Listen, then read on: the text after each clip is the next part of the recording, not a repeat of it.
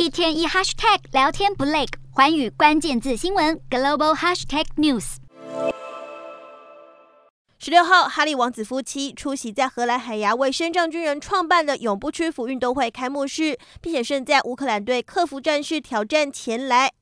并且盛赞乌克兰队克服战事挑战前来参赛的勇气，誓言全世界跟乌克兰团结在一起。而无独有偶，对乌克兰的声援还来自美国民间。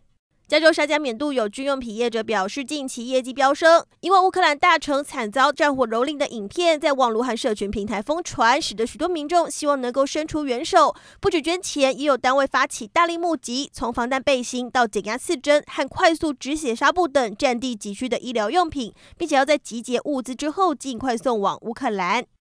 另一方面，美国也持续加码对乌克兰的军援。十三号，五角大厦才表示，新一批军援清单除了四万发炮弹、三万副防弹背心跟头盔，还有化学战的防护装具，也包括二十八门的一百五十五毫米榴弹炮、十套的反火炮雷达系统、三百架弹簧刀式无人机和五百枚的标枪反战车飞弹等。